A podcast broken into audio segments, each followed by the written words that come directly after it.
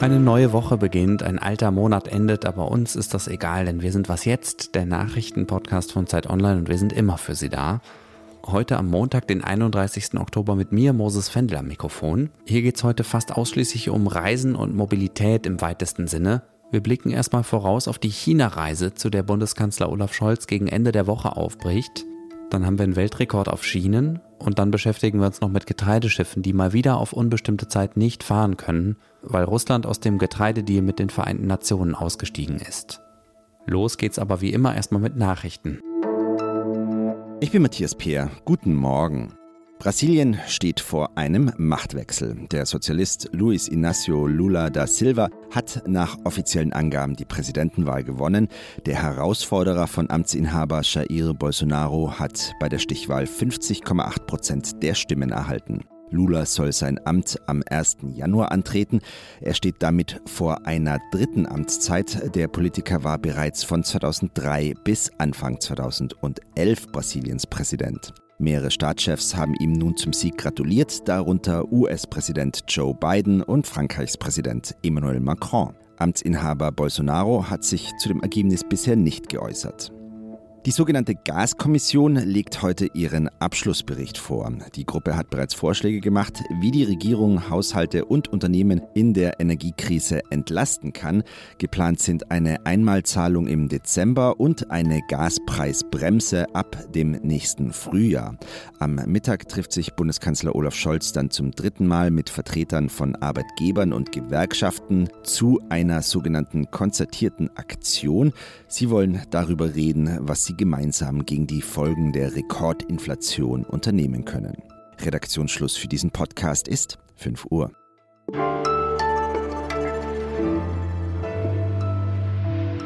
Gerade mal etwas mehr als eine Woche ist es her, dass sich Xi Jinping seine dritte Amtszeit als Chef der Kommunistischen Partei Chinas gesichert hat. Er wird die Partei und damit auch das Land wahrscheinlich für den Rest seines Lebens als Alleinherrscher regieren. Wir haben dazu ja auch eine Sonderfolge veröffentlicht, kurz bevor der Parteitag in Peking losging. Am Donnerstag bekommt hier Besuch von Bundeskanzler Olaf Scholz und über diesen Besuch, seinen Zeitpunkt und seine Bedeutung wird gerade relativ viel diskutiert in Deutschland. Auch wenn es noch ein paar Tage hin ist, will ich schon mal einen kurzen Ausblick wagen mit unserer China-Korrespondentin Xifan Yang. Hallo nach Peking. Hallo Moses. Warum reist Scholz eigentlich gerade jetzt nach China? Was will er dort? Es ist zunächst einmal ein Antrittsbesuch. Scholz ist ja nun ein Jahr im Amt und er hat bislang nur mit Xi telefoniert und trotz aller äh, Meinungsverschiedenheiten und Konflikte, die es ja im deutsch-chinesischen Verhältnis gibt, ist es schon sehr, sehr wichtig, dass man sich einmal persönlich kennenlernt und irgendeine Art von persönlichem Draht zueinander aufbaut. Das ist die Begründung aus dem Kanzleramt, warum ähm, Scholz sich dann dazu entschlossen hat, alleine zu fahren und eben jetzt zu diesem, naja, nun doch eben ungünstigen Zeitpunkt, so kurz nach der Kaiserkrönung von Xi, das wüsste man gerne, ist auch bisher noch nicht so genau erklärt. Kurz zur Erklärung, es war ja eigentlich eine gemeinsame Reise mit Frankreichs Präsident Emmanuel Macron im Gespräch, beziehungsweise die Chinesen haben mehrere europäische Länder zusammen eingeladen. Scholz wollte aber lieber alleine fahren und eine deutsche Wirtschaftsdelegation mitnehmen. Was macht den Zeitpunkt dieser Reise denn jetzt besonders oder vielleicht auch ungünstig? Du sprachst es an, dass Xi Jinping vor einer Woche offiziell nochmal abgesegnet wurde für seine dritte Amtszeit. Er hat das Politbüro neu besetzt äh, nochmal alle moderateren Kräfte, auch ähm, Leute, die ihm vielleicht doch nochmal gefährlich werden könnten, rausbefördert aus der obersten Führungsetage in der kommunistischen Partei. Das heißt, China hat sich vor einer Woche von einer Autokratie in eine Ein-Mann-Diktatur verwandelt. Und ähm, Scholz ist jetzt eben der erste internationale Staatschef, der nach dieser Kaiserkrönung in Peking auftaucht. Und eben so kurz nach dem Parteitag das hat schon ein bisschen etwas von einem Tributbesuch, sieht nach Ehrerbietung aus und man gibt halt Peking die Gelegenheit, dass die chinesische Führung das propagandistisch ausschlachten kann. Die Ampel hat ja in ihrem Koalitionsvertrag vereinbart, eine offizielle Strategie für den Umgang mit China zu entwickeln. Die ist zwar noch längst nicht fertig, spielt aber ja trotzdem bei dieser Reise des Kanzlers schon irgendwie eine Rolle.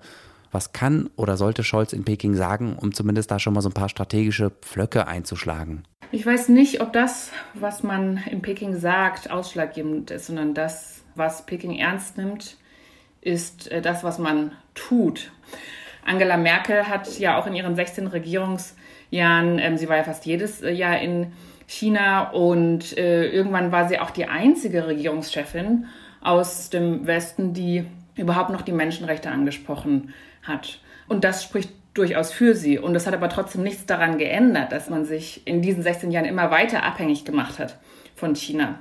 Natürlich hört man, hat man auch in den letzten Jahren von, aus Berlin gehört, dass Berlin besorgt ist angesichts äh, der Gleichschaltung Hongkongs. Das hatte aber für Peking keine richtigen Konsequenzen. Und in dem Zusammenhang ähm, spielt natürlich der Hamburger Hafen eine enorm symbolische Rolle.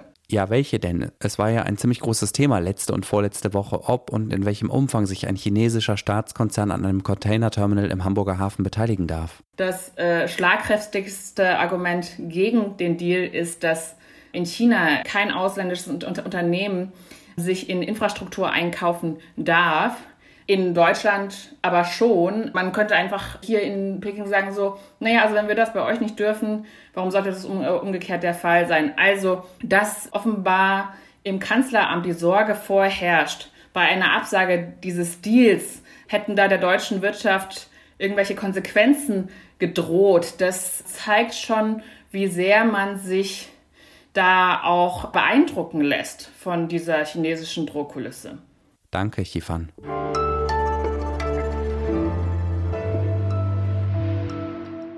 Und sonst so?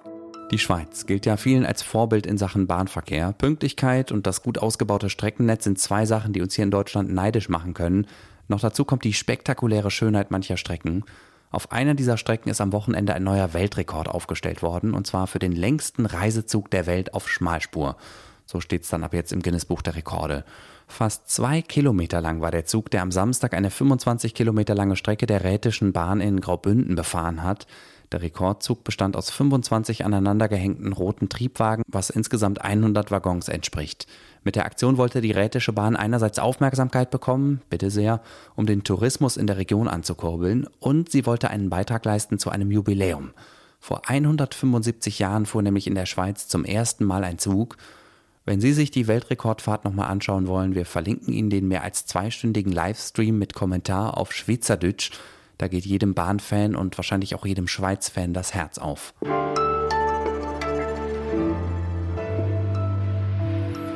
Russland und die Ukraine haben sich ja vor gut drei Monaten mit den Vereinten Nationen auf zwei voneinander unabhängige Getreideabkommen geeinigt. Die sollten die Ausfuhr von ukrainischem Getreide auf dem Seeweg sicherstellen UN-Generalsekretär Antonio Guterres sprach damals von einem Leuchtfeuer der Hoffnung. Vermittelt hatte diesen Deal die Türkei, die den wichtigsten Handelsweg für ukrainisches Getreide kontrolliert. Der Bosporus ist ja die Meerenge, die das Schwarze mit dem Mittelmeer verbindet. Jetzt ist die Flamme allerdings schon wieder aus oder bestenfalls noch eine trübe Funzel. Denn vorgestern hat Russland gesagt, dass es sich auf unbestimmte Zeit nicht mehr an das Abkommen halten will. Das dadurch auf dem Weltmarkt fehlende Getreide will Russland nun durch eigene Exporte ersetzen. Marion Sendka berichtet für uns aus Istanbul und hat damals schon darüber berichtet, wie die Verträge zustande gekommen sind. Hallo Marion. Hallo Moses. Warum ist Russland jetzt nach nur drei Monaten schon wieder ausgestiegen aus dem Getreidedeal? Ja, anders ist offiziell äh, ein Drohnenangriff mutmaßlich der Ukraine auf die Schwarzmeerflotte im Hafen von Sevastopol. Das war am Samstag und daraufhin hat das russische Verteidigungsministerium gesagt, dass diese Flotte, die dort angegriffen wurde, eben auch für die Sicherung des Korridors wichtig gewesen sein soll. Und wenn die jetzt eben angegriffen wird, ja, dann, dann macht Russland eben nicht mehr in diesem Korridor mit. Und das klingt ein bisschen vorgeschoben, finde ich. Russland ähm, hat nämlich schon vor Tagen Bedenken angekündigt angekündigt, was eben diesen Weizenkorridor angeht. Äh, und ich denke, dass ein Austritt jetzt aus dem Abkommen vor allem Russland nutzt, weil es eben die Verhandlungsmasse Moskaus erweitert. Dass Moskau nämlich so den Westen hofft, wieder mehr unter Druck setzen zu können. Und das, das kann ja gerade jetzt nicht schaden, weil, so wie wir es hören, läuft es äh, für die russische Armee gerade nicht so gut und nicht so, wie sie es sich vorgestellt haben in der Ukraine. Und jetzt kann man da vielleicht doch mal aus russischer Sicht noch mal mehr, mehr Druck machen und besser verhandeln, wenn man eben bei dem Deal einfach erstmal sagt, dass man nicht mitmacht. Kannst du schon irgendwas dazu sagen, welche Folgen diese Entscheidung für Schiffe im Schwarzen Meer oder im Bosporus hat? Ja, das ist schwer jetzt direkt zu sagen. Also sind am Wochenende wohl noch Inspektionen durchgeführt worden von mehreren Schiffen. Es hat aber laut einer äh, UN-Sprecherin, mit der ich äh, mich darüber unterhalten habe, jetzt keine Bewegung mehr im Korridor selbst gegeben. Und das soll eben daran liegen, sagte sie, dass sich die Parteien, die daran beteiligt sind, also Ukraine, Türkei, äh, Russland und eben UN, dass die sich noch nicht einigen konnten auf das weitere Vorgehen. Aber man ist da gerade im Gespräch miteinander und man versucht jetzt irgendwie ähm, ja, einen Plan zu machen, wie es weitergehen soll. Und Marion, gibt es irgendeine Hoffnung, dass Russland sich doch wieder an das Abkommen hält oder es am Ende doch noch verlängert? Ich glaube, es kommt jetzt darauf an, wie die Parteien miteinander reden und wer was eben der, der anderen Seite anbieten kann. Also Russland scheint da relativ äh, fest zu sein. Die andere Seite, Ukraine, scheint aber auch auf, auf seiner Seite stehen zu bleiben. Und da wird jetzt dann eben Verhandlungsgeschick notwendig werden. Und das kann natürlich dauern. Also auch die Verhandlungen äh, für das erste Abkommen, die haben ja Monate, sich über Monate gezogen. Und da wird man jetzt wahrscheinlich ansetzen können. Aber das ist sehr schwer, schwer zu sagen, aber ich würde die Hoffnung nicht aufgeben. Äh, solange man eben Punkte findet, äh, dass sich der Deal für beide Seiten lohnt, dann denke ich, kann der Deal auch wieder verlängert werden. Danke, Marion. Und das war was jetzt am Montagmorgen. Wir sind heute Nachmittag wieder für Sie da. Ole Pflüger meldet sich um 17 Uhr mit dem Update. Bis dahin wünsche ich Ihnen einen schönen Tag. In einigen Bundesländern ist ja heute auch ein Feiertag. Wenn Sie davon betroffen sind, wünsche ich Ihnen einen schönen Feiertag. Mein Name ist Moses Fendel. Machen Sie es gut und bis bald.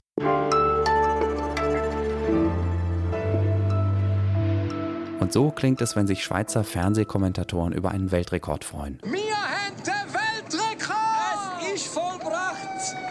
Wahnsinnig! 25 Capricorn-Triebzüge, 100 Wege, ein 2 Kilometer langer Zug, 3000 Tonnen schwer, 3500 PS, haben sich zum Weltrekord rekuperiert, wenn man so will.